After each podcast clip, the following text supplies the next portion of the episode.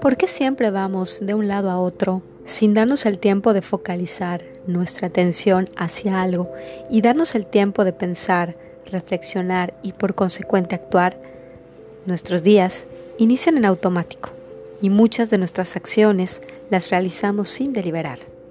Sin prisa es un podcast que te acompaña todos los lunes con un tema para reflexionar.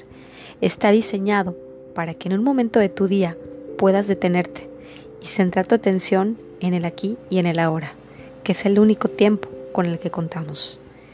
Todos los días tenemos algo que aprender, algo por qué agradecer, algo por qué dar un significado, algo por el cual crear expansión y lo más importante, crear con esto un hábito.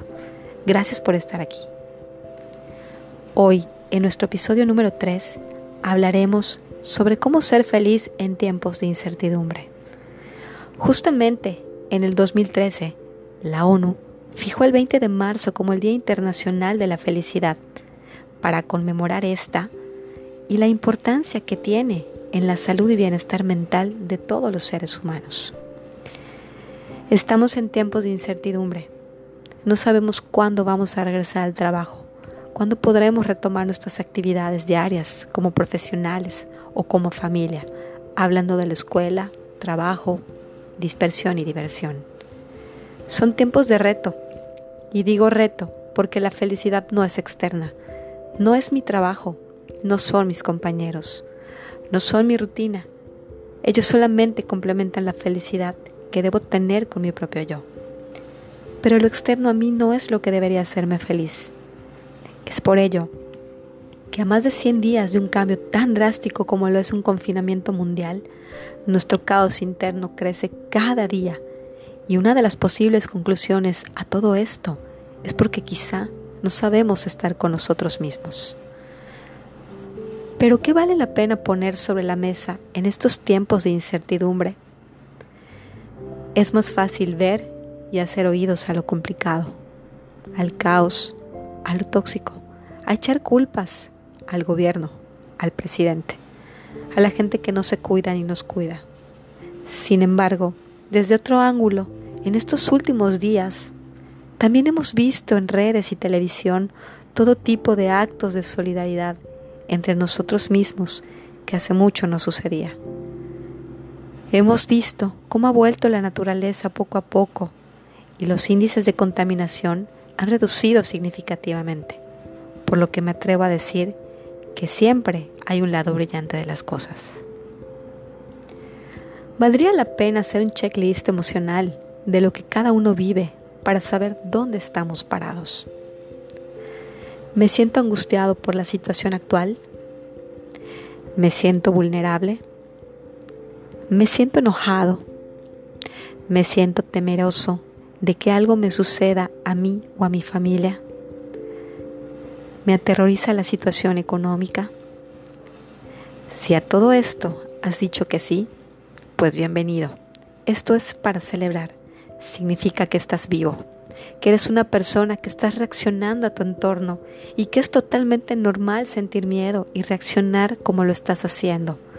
Recuerda que somos seres humanos y que nos cuesta trabajo el cambio y los grandes y repentinos cambios aún más, así como generarnos muchos de estos sentimientos, no solo de angustia, sino también negativos. Pero pensemos positivo, porque todo está y estará bien. Eso no significa que ante las circunstancias que estamos viviendo no podamos hacer algo para sentirnos mejor. El desasosiego puede tener tanto poder sobre nosotros que nos impide disfrutar de la vida y puede jugar un importante papel en algunas conductas para con nosotros o con las personas que están a nuestro alrededor. Es por eso que aún que a una vertiente de la psicología se ha volcado en el tratamiento de estos problemas y se han ido desarrollando numerosas propuestas terapéuticas para paliar el sufrimiento, la desesperanza, la incertidumbre y el miedo. ¿Qué hacer ante este caos mundial desde mi trinchera? Para que este proceso sea una útil herramienta para encontrar mi bienestar? nos vamos a basar de un programa de los mayores neurocientíficos a nivel mundial de nuestros tiempos, Richard Davidson, quien habla de cuatro áreas importantes en las que el ser humano puede mejorar nuestros niveles de bienestar. Concéntrate en el aquí y en el ahora. Una mente fuerte es aquella que está enfocada en el presente, menos distraídos en el pasado y futuro, ya que estos no existen. Procura tus áreas de las conexiones. Somos seres sociales y esta situación ha hecho que nos acerquemos aún más a quienes están cerca y a la mano, hijos, papás, pareja. Es importante que estos vínculos no los hagamos con emociones negativas. Recuerda que las emociones negativas son fugaces, las positivas son perdurables.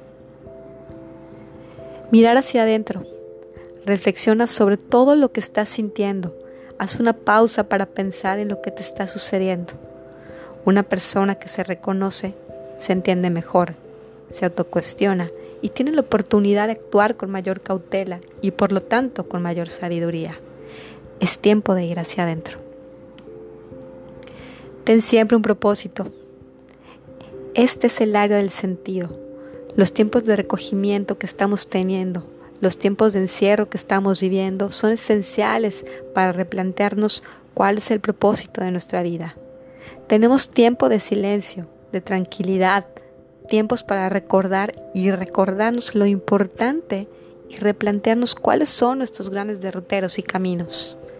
Si trabajamos en estas cuatro áreas, en estos tiempos de confinamiento, tendremos la oportunidad de salir mucho más fortalecidos.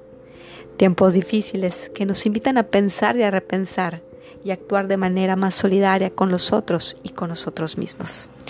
Yo soy Gabriela García y te acompaño todos los lunes por Spotify como Sin Prisa Podcast y por Facebook e Instagram como psicoterapeuta Gabriela García. Que tengas un excelente inicio de semana. Hasta la próxima.